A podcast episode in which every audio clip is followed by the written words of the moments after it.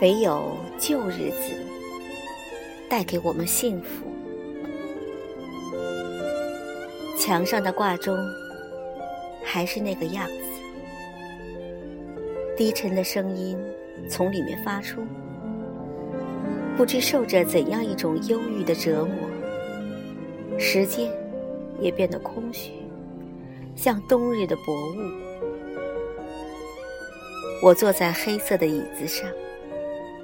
随便翻动厚厚的书籍，也许我什么都没有做，只暗自等候你熟悉的脚步。钟声仿佛在很远的地方响起，我的耳朵痛苦的倾听，想起去年你曾来过，单纯固执，我感动的大哭。今夜，我心爱的拜访，还会再来吗？我知道，你总是老样子，但你每一次都注定带来不同的欢乐。我记得那一年夏天的傍晚，我们谈了许多话，走了许多路，接着。是彻夜不眠的激动，太遥远了。直到今天，我才明白，这一切全是为了另一些季节的幽独。可能是某一个冬天的傍晚，我偶然如此时，似乎在阅读，似乎在等候。性急与难过交替，目光流露宁静的无助。许多年前的姿态，又会单调的重复。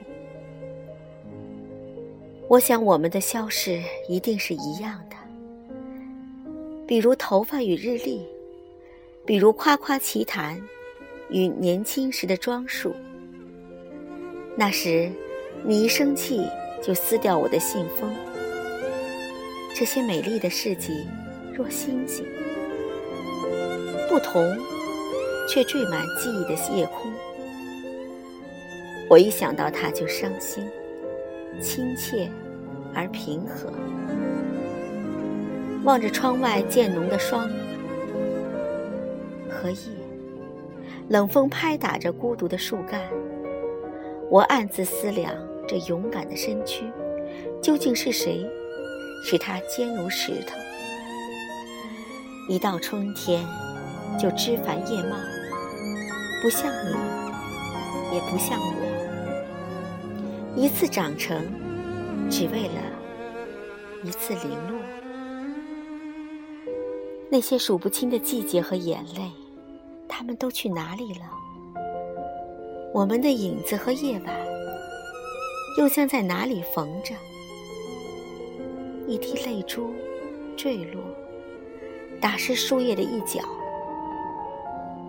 一根头发飘下来，又轻轻拂走。如果这时你来访，我会对你说：“记住吧，老朋友，唯有旧日子带给我们幸福。”